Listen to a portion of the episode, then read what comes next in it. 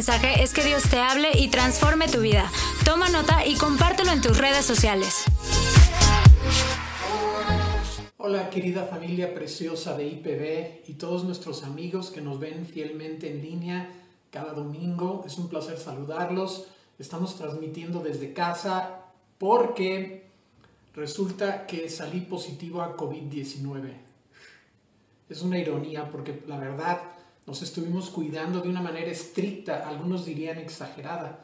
Entonces estamos transmitiendo desde casa. Ahora sí que estoy en cuarentena, dentro de la cuarentena todavía, porque no quiero contagiar a nadie en casa. Gracias a Dios, eh, ellos no salieron positivos, todo el mundo salió negativo aquí en casa, Jesse, Jenny.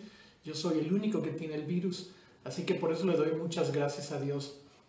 Pero bueno, decidí cancelar.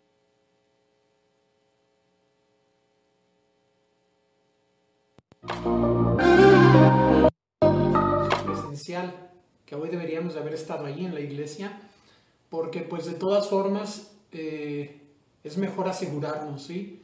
Eh, no estoy muy seguro de que tomé una muy sabia decisión, pero bueno, lo mejor es errar para el lado de la precaución y de la seguridad que para el otro lado. Y la verdad es que quiero pedirles que tengan muchísima paciencia. Sé que todo el mundo tenemos muchísimas ganas de estar en un servicio presencial, pero por favor vamos a tener paciencia.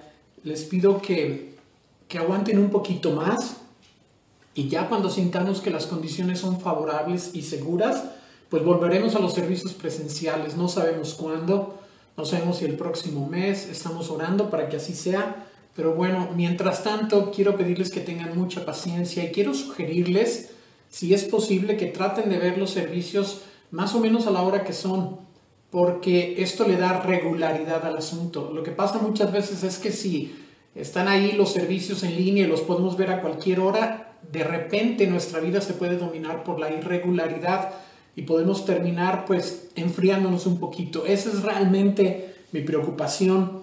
Ah, es la razón por la cual ya tenía yo muchos deseos de que pudiéramos volver a, las, a los servicios presenciales. Pero bueno, lo más pronto que sea posible, lo haremos. Y por eso fue muy difícil para mí cancelar el día de hoy, porque siento que muchas veces, eh, pues como hay una cierta irregularidad para participar en los servicios, como decimos, bueno, lo voy a ver hasta en la noche o lo veo después, a veces terminamos no viéndolos. Y esta irregularidad hace que muchas veces nos apartemos un poquito de la vida de la iglesia. Siendo que es tan fácil, pues a veces esa facilidad hace que nos apartemos un poquito y nos podemos enfriar. Entonces, bueno, les voy a pedir que sean muy pacientes y nos aguanten un poquito más. Y bueno, pues sí, familia, me contagié. Y a pesar de que guardé la cuarentena y observé las medidas sanitarias de una manera estricta, algunos dirían exagerada. Y pues estas cosas suceden, aun cuando somos muy cuidadosos. Pero la lección no es, si te va a dar, te va a dar. ¿Para qué tomar tantas medidas? Es como si dijéramos, ¿para qué te cuidas tanto espiritualmente? Si vas a pecar, vas a pecar. Eso es absurdo. Primera de Juan 2.1 dice, mis queridos hijos, les escribo estas cosas, o sea, les doy estas medidas, para que no pequen. Pero si alguno peca, tenemos un abogado que defiende nuestro caso ante el Padre. Es Jesucristo, el que verdaderamente es justo. Es de la nueva traducción viviente. Dice que hay ciertas medidas que podemos tomar para evitar pecar, pero aún así podemos caer en pecado.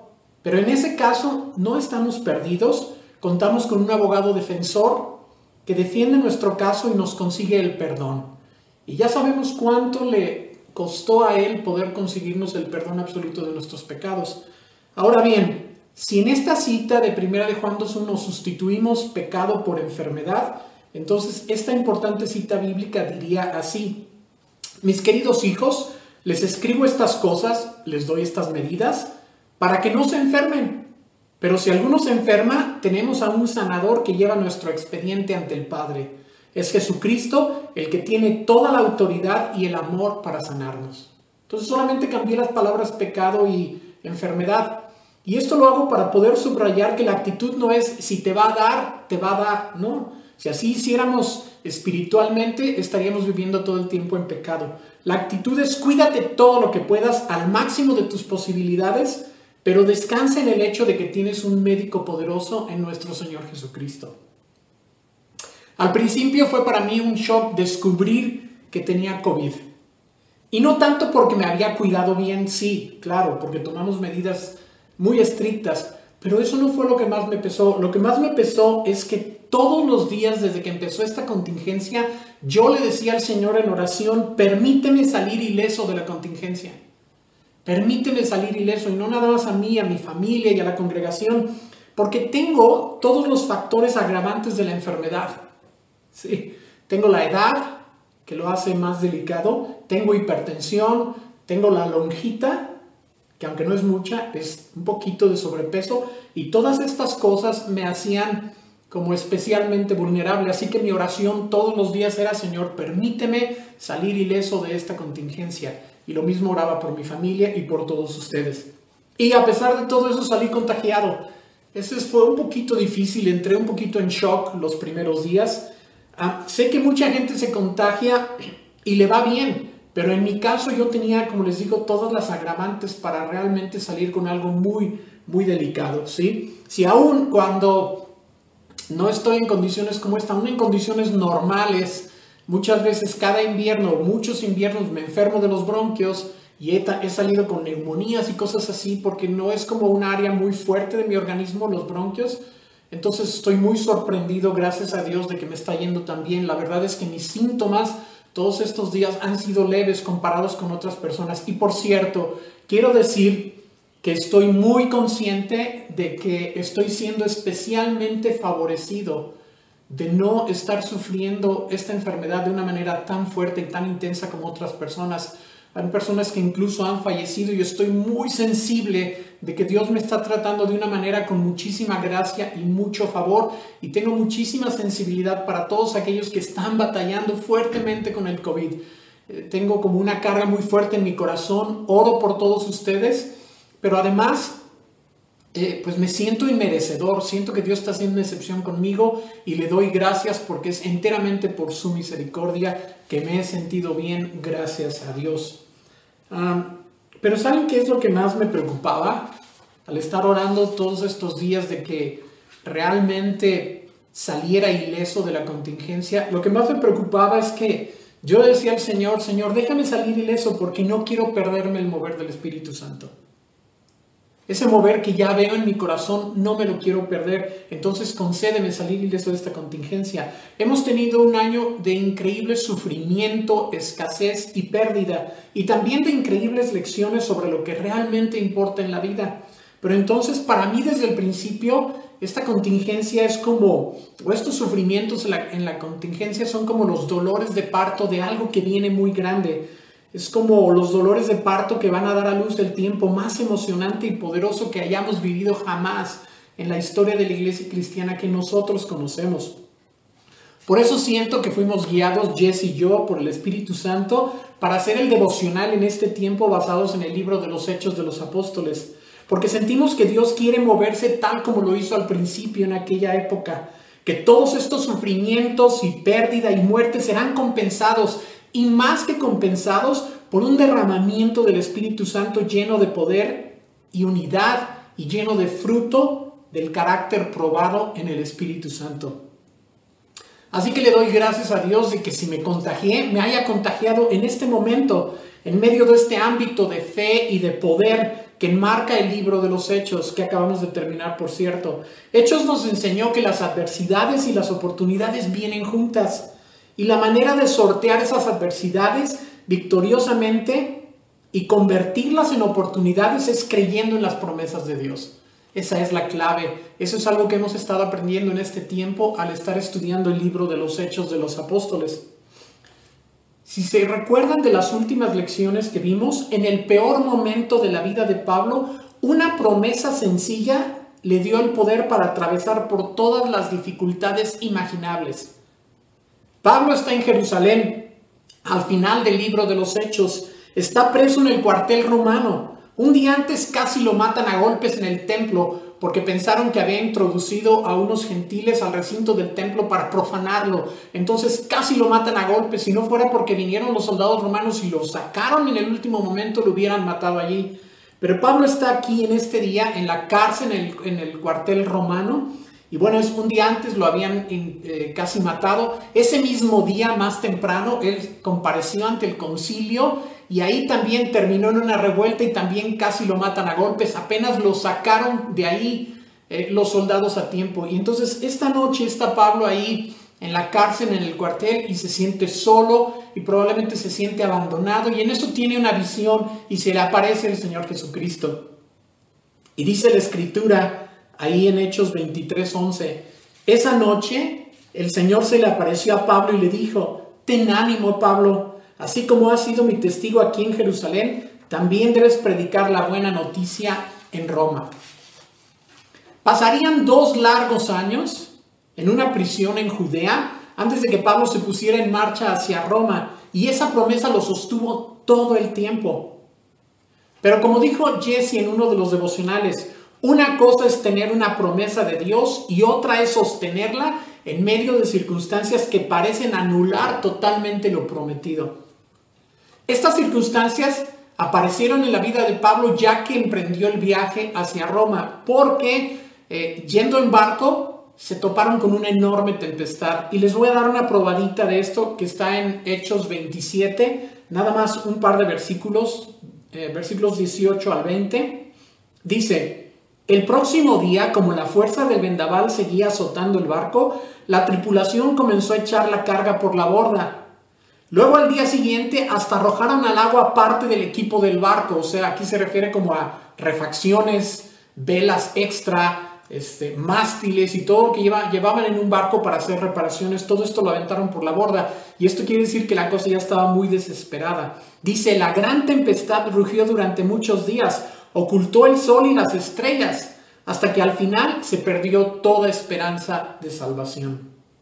Y bueno, si cuando eh, cuando iban rumbo a Roma, se toparon con esta terrible tormenta y Pablo tenía una promesa de que se iba a presentar en Roma. Ahora imagínense cómo estaban las condiciones ahí en medio de esta tormenta y de esta tempestad. Yo imagino a Pablo como rebotando de un lado a otro ahí en la bodega o donde quiera que fuera que pusieran a los prisioneros y a lo mejor vómito por todos lados, qué horrible, ¿verdad? Ya se imaginarán. Pero me lo imagino así como rebotando de un lado al otro y pensando, esto no se puede hundir, este barco no puede naufragar y hundirnos y que nos muramos, porque yo tengo una promesa de Cristo de que me voy a presentar y que voy a comparecer en Roma delante del César. No puede ser. Y entonces de ahí fue de donde agarró su fe en medio de estas circunstancias tan difíciles, porque una cosa es tener una promesa y la otra es sostenerla en medio de situaciones que parecen negar todo, todo lo que está incluido en esa promesa. Y bueno, eh, de alguna manera el barco eh, se destruye, naufragan, pero nadie se pierde, ninguno de los tripulantes, todos sobreviven y llegan a la playa todos revolcados y el ambiente es así como muy deprimente, hace frío y está lloviendo y entonces los náufragos llegan a la playa, ¿verdad? Todos golpeados y todos espantados, apenas se libraron de la muerte y en ese momento entonces que ya están en la playa, que es como el lugar Ah, de seguridad y de salvación en un naufragio, estando ya ahí, Pablo está recogiendo leña y lo muerde una serpiente venenosa. Ya estando en el lugar de, de seguridad y de salvación. Y es como decíamos en el devocional, como neta Dios, o sea, neta después de todo lo que pasó ahí en el barco, todos los peligros y todavía encima eh, estando ya en el lugar seguro en la playa, una serpiente muy venenosa lo muerde y es tan venenosa que todo el mundo está esperando que, que se hinche y que caiga muerto y pero no sucede. Entonces, ah, todas estas situaciones deben haber intentado meter pánico en el, en el corazón de, de Pablo, pero no fue así. Sin embargo, como dijimos en el devocional, a pesar de todas estas adversidades, Pablo estaba en el meritito centro de la voluntad de Dios. Sí. Dijimos, no pienses que cuando las cosas salen mal, aún terriblemente mal, significa que estás fuera de la voluntad de Dios. Puede ser que te estén pasando cosas terriblemente complicadas y estar tú en el centro de la voluntad de Dios, exactamente donde Dios te quiere tener para cumplir con sus propósitos. Pensando en todas estas cosas, la experiencia de Pablo, se imaginarán cómo estos, estos eh, conceptos me están sosteniendo para salir de esta situación en la que me encuentro ahora. ¿sí? Como Pablo y como tú, yo tengo promesas de Dios a las que me aferro con todo mi corazón. Ellas son las que me sostienen en las tribulaciones y en el peligro como en este tiempo. Las promesas de Dios es lo único que me sostiene. Yo no pensaba salir contagiado de COVID. No pensaba que en caso de salir contagiado que me fuera a tratar de una manera benigna. Y ha habido momentos en que ha habido un poquito la tendencia a sentir temor, pero estoy agarrado de esas promesas que tengo yo y, tú también tienes promesas en tu vida. Promesas que te pueden sostener en medio de las tribulaciones y en medio de los adversidades de la vida y eso es lo más importante que quiero decirte el día de hoy. Estas promesas son las que nos sacan adelante cuando estamos en situaciones de, mucho, de mucha tribulación.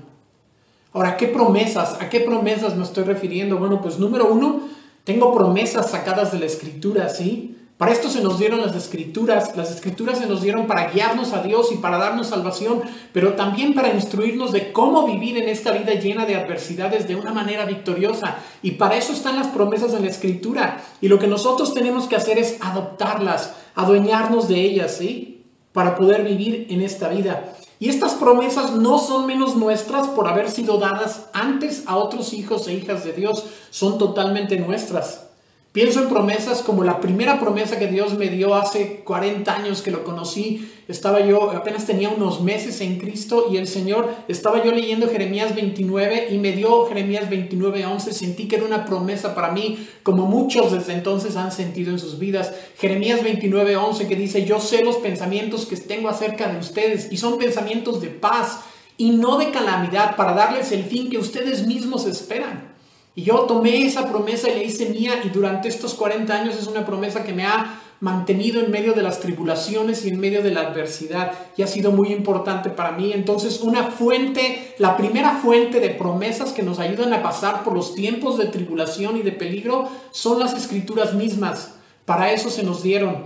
Está, por ejemplo, también Isaías 41:10, que es otra promesa que muchos hemos adoptado, eh, muchos creyentes. Eh, Isaías 41:10 dice, no temas porque yo estoy contigo, no desmayes porque yo soy tu Dios que te esfuerzo, siempre te ayudaré, siempre te sostendré con mi diestra victoriosa.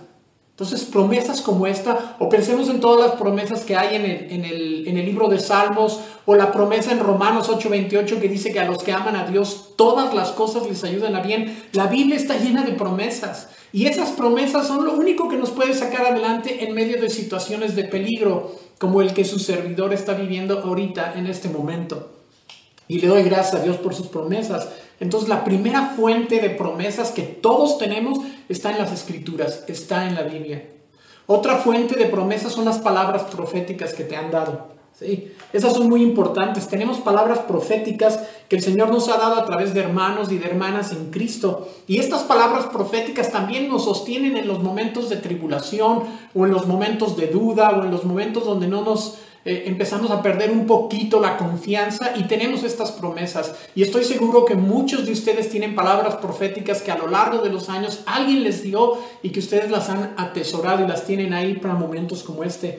Yo pienso en cómo, y tengo varias promesas que me han dado, tanto ahí en la congregación como en otros lugares que he visitado y le doy gracias a Dios por ello, gente que escucha a Dios y que me ha he dado eh, palabras proféticas y me han sostenido a lo largo de mi vida y doy, doy gracias por ello. Pienso, por ejemplo, en una que particularmente me está sosteniendo en este tiempo y que me la dio mi queridísima hermana Kristen Román en el año 2015, hace cinco años, cuando yo ah, tenía eh, unos años de haber enviudado y todavía estaba como un poquito sufriendo de las... Eh, de las consecuencias o, del, del, dolor y de toda esta confusión que viene después de perder a alguien tan central en tu vida.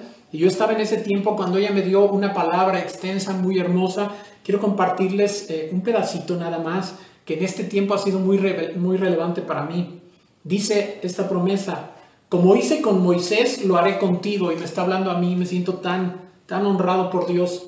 Te estoy poniendo en la hendidura de la roca y todo el peso de mi bondad pasará ante ti y todo el peso de mi bondad pasará ante ti. Y este me lo dio en un tiempo en el que yo no veía la bondad de Dios por ningún lado, yo me sentía despojado, yo me sentía confundido, yo sentía que realmente lo había perdido todo y no veía mucho la bondad de Dios. Sí veía de alguna manera su presencia y su fidelidad, pero no mucho su bondad. Y fue en ese tiempo en que ella me dio esta palabra que decía, te pondré en la hendidura de la roca y todo el peso de mi, de mi bondad pasará ante ti. Y luego escuchen, y te permitiré ver lo que nunca has visto, y me conocerás como nunca me has conocido. Permanece en la roca y espera pacientemente, pues cumpliré mi promesa, y te aseguro que esta gloria postrera, su esplendor, será más grandiosa que la primera. Confía en mí, pues yo soy fiel y bueno. Y todo el peso de su bondad ha pasado ante mí. Todo el peso de la bondad de Dios ha pasado en este tiempo, en estos años ante mí. Y no saben cómo le doy gracias a Dios. Él me ha restaurado todo lo que perdí. Tengo una nueva familia que amo y que me aman. Y bueno, tengo tanta gente alrededor de mí que me, que me apoya y que sirve junto conmigo. Me siento tan agradecido con Dios. Creo que mi historia es una historia de reconstrucción, es una historia en la que Dios ha restaurado completamente mi vida y le doy gracias a Dios por eso con todo mi corazón. He visto todo el peso de su bondad manifestarse en mi vida y no solamente lo he visto, sino que se ha quedado en mi vida toda esta bondad de Dios y eso me hace muy feliz de tal manera que todos los días le doy gracias a Dios por su fidelidad. Pero todavía falta una parte de esta promesa. Todavía, y esa es la parte que me está sosteniendo ahorita en medio de este contagio. Esa parte, me falta ver lo que nunca antes he visto y conocerlo como nunca antes lo he conocido. Y yo creo, un poquito general, pero para mí estas palabras hablan de que Dios quiere hacer cosas increíbles que yo nunca he visto antes. Que Dios quiere hacer cosas como las que están en el libro de los Hechos. Para mí significa muy, algo muy similar a lo que veo en el libro de los Hechos. Entonces, eh, esto todavía no lo veo y estoy convencido de que lo voy a ver, estoy convencido por esta palabra que voy a ver cosas que jamás había visto en todos estos años y estoy convencido de que lo voy a conocer de una manera mucho más increíble y poderosa de lo que lo he conocido jamás, como lo estoy empezando a hacer en este tiempo y le doy gracias a Dios por él. Ah, y lo veo mucho con el mensaje del libro de los hechos, entonces no puedo irme antes de ver eso. Esta promesa me sostiene, esta promesa me dice que pase lo que pase, estoy aquí porque voy a ver el cumplimiento de este mover del Espíritu Santo en mi vida. Y le doy gracias a Dios por ello. Muchas gracias, gracias Señor. Entonces tenemos las promesas de la Escritura, tenemos promesas a través de palabras proféticas que nos dan a lo largo de nuestra vida, por eso es tan importante la palabra profética. Y en tercer lugar, pues tal vez la promesa venga de tu tiempo con Dios, donde estoy convencido de que muchas oraciones se convierten en promesas. Escuchen lo que estoy diciendo. En la presencia de Dios, muchas de nuestras oraciones, tal vez no todas, pero muchas de nuestras oraciones se convierten en promesas de Dios. Estamos orando y estamos ahí delante del Señor y, y, a veces oramos con tanta intensidad que empezamos a sentir que tenemos lo que estamos pidiendo. Como dice en Marcos, ¿verdad? En, Marcos 11, 23, que dice que todo lo que pidiéramos, todo lo que pidamos, lo pidamos creyendo que lo tenemos y lo recibiremos. Y muchas veces estamos pidiendo cosas en oración y nuestra oración es tan intensa y llegamos a creerlo con tanta fe que en ese momento se cumplen estas palabras dice que todo lo que pidieras, pídelo creyendo que ya lo tienes y lo recibirás. Y entonces a veces estamos ahí en nuestro tiempo con Dios, en la presencia del Señor, y estamos orando de una manera tan intensa que nuestra oración se convierte en una promesa. Y así me pasó a mí en este tiempo. Estuve orando y, pidiéndole al Señor, por favor, Señor, que salga yo ileso de esta contingencia junto con toda mi familia y mi congregación. Te pido, Señor, que salga yo ileso de esta contingencia. Y lo hice con tanta intensidad que llegó un momento en que sentí que mi oración se convirtió en una promesa y sentí que el Señor me decía, saldrás ileso y los tuyos junto contigo. Y eso fue lo que sentí en un momento dado hace unas semanas en medio de mi oración y era la misma oración una y otra vez. Tal vez estoy alucinando. No se me apareció Jesús, ni siquiera un ángel, no hubo nada sobrenatural, fue una cosa en mi corazón, pero lo sentí con muchísima fuerza. Y le doy gracias a Dios por ello, porque lo sentí con fuerza en mi corazón y eso me está manteniendo sin temor. Y no es fácil no sentir temor. Cuando finalmente te contagias de COVID, no es fácil no sentir temor, porque aunque mucha gente, como digo, le va muy bien, a otras personas que tienen como mis condiciones de, de salud y de edad y todas estas cosas no les ha ido nada bien. Y estoy muy consciente de eso. Entonces, a veces no es fácil no sentir temor. Y ya sabes, todo el mundo te dice, no te confíes, ¿sí? Mucha gente ha estado bien y de repente en un giro de la situación se ponen graves. Entonces no te confíes, me dicen, y yo sé que con las mejores intenciones, y además tienen razón, y sé que es cierto, y mis amigos doctores, cuando yo les comparto que me siento bien y que dentro de todo mis síntomas están siendo leves y que Dios ha sido bueno conmigo y que está teniendo misericordia de mí y que está obrando sobrenaturalmente en mi vida, eh, muchas veces mis amigos médicos me escuchan con un aire de, pues, esperemos que no te pongas mal. Y, y tienen razón, tienen toda la razón del mundo porque eso pasa personas se sienten muy bien y de repente en un giro eh, eh, se vienen para abajo y, y, lo entiendo perfectamente y sé que tienen razón humanamente hablando, pero yo tengo en mi corazón este sentir de que Dios está cuidándome y protegiéndome sobrenaturalmente y que esto, oración mía, se convirtió en una promesa de tanto que la agarré con fe, de tanto que la hice mía, de tanto que la traje delante del Señor, se convirtió en una promesa para mí y así es como lo siento en mi corazón. Así que me mantengo con mis ojos puestos en el Espíritu Santo y me mantengo creyendo esta promesa y eso hace que el temor se aleje de mí. Quiere venir a veces, pero se aleja porque ve en mí la convicción y la fe y ve que estoy aferrado a las promesas de Dios y entonces se va. Y bueno, no es fácil vivir así, pero es la manera más emocionante de vivir y estoy tan... Eh, eh, con tanta esperanza y con tanta expectativa de lo que Dios está haciendo en este tiempo. Estoy tan lleno de esperanza de que ya ha comenzado un mover poderoso y que va a ser el mover más grande y más poderoso. Y yo sé que no es fácil vivir en medio de un mover, espiritual. Nosotros muchas veces lo que buscamos en nuestra carne, y, hemos estado hablando mucho de carne y espíritu en este tiempo, pero muchas veces lo que buscamos en nuestra carne es como vivir lo más cómodos posibles, donde se requiera la menor fe posible para no tener que ejercer esa fe peligrosa, ¿no? Que muchas veces, este, pues sentimos temor de tener que recurrir a una fe que es como una fe de vida o muerte, ¿no? Y nuestra carne, nuestra carne quiere que estemos como lo más cómodos posible, requiriendo de la menor cantidad de fe posible, pero eso no es lo que el Espíritu Santo quiere. El Espíritu Santo quiere empujarnos y quiere eh, eh, probarnos y quiere llevarnos a algo que es muy poderoso. Ah, y nosotros queremos pues estar cómodos, pero Él quiere llevarnos un poquito a situaciones de peligro. Eso, eso de estar seguros y cómodos es una ilusión. La verdad es que tu vida y la mía muchas veces se podrían describir con esta frase que me encontré el otro día en, una, en un libro totalmente que no tiene nada que ver con Dios. De hecho, es una, es una novela muy interesante, pero hablaba de una vida que es una tragedia apenas evitada. T-A-E. Una tragedia apenas evitada. O sea, muchas veces así vivimos. Muchas veces vivimos al filo, evitando la tragedia solamente porque tenemos fe, evitando ir, dar por el borde y caer porque tenemos fe.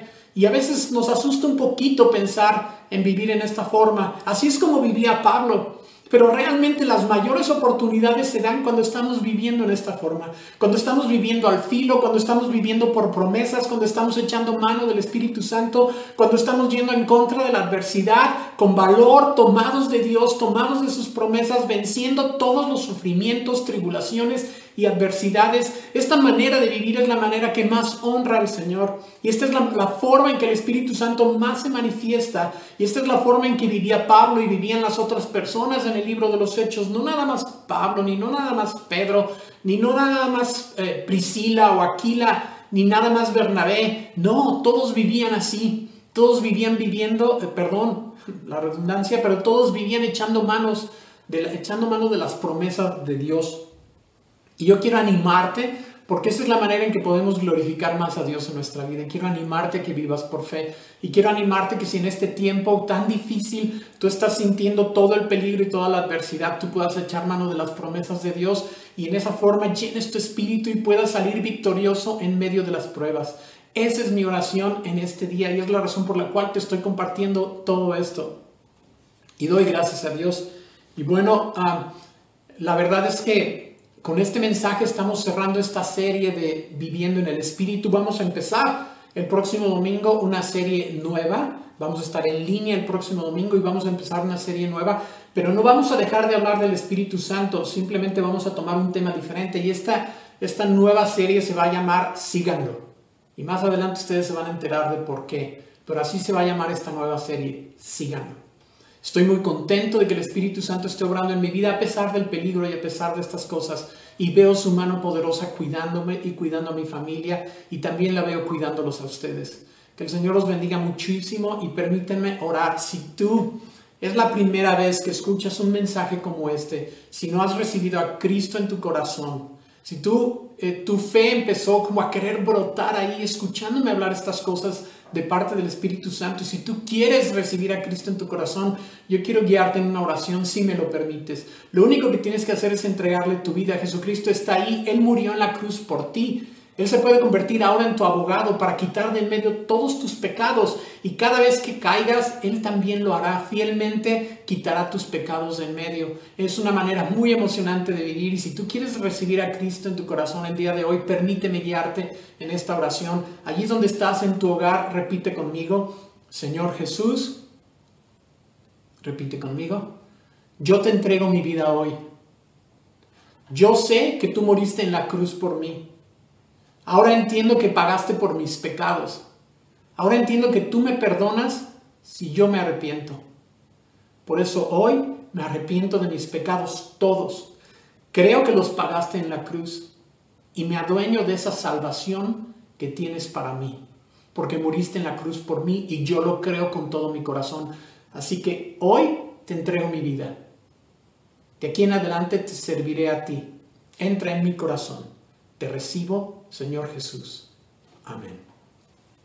Y quisiera orar también por todas las familias. Quiero pedirle al Señor que este espíritu de fe esté poderosamente en sus corazones. Quiero pedirle al Señor que obre poderosamente, que si tú estás pasando por una situación difícil, una situación peligrosa, una eh, adversidad tremenda o una pérdida importante en tu vida, yo le pido al Señor en el nombre de Cristo Jesús, que te puedas adueñar de sus promesas, que Él te haga llegar su palabra a tu corazón, que tú puedas ir a su palabra y de ahí sacar todo lo que necesitas para salir adelante. Yo estoy convencido en mi corazón de que Dios está haciendo cosas poderosísimas en este tiempo y quiero pedir por ti, por tu familia, si tú estás pasando por una situación difícil, si tú estás contagiado de alguna enfermedad, no solamente COVID, si estás en peligro, si tu vida está en peligro, si alguien que amas está en peligro, yo quiero pedirte en el nombre de Cristo Jesús que te acerques a Él con todo tu corazón y que tomes las promesas y las hagas tuyas.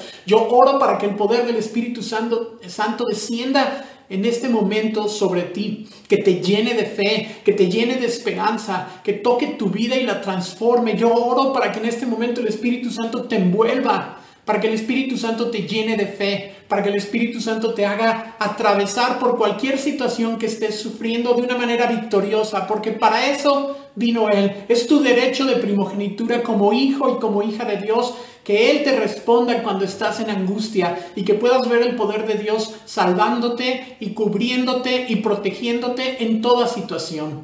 Esto lo declaro en el nombre precioso de Cristo Jesús. Y muchísimas gracias por poner atención a este mensaje. Muchas gracias. Gracias a todos por sus oraciones. Sé que han estado orando mucho por mí. No me dejen, estoy muy confiado, estoy muy seguro, pero no me dejen porque sé que no es por nada, sino por la gracia de Dios que estoy bien. Muchísimas gracias y que el Señor los bendiga.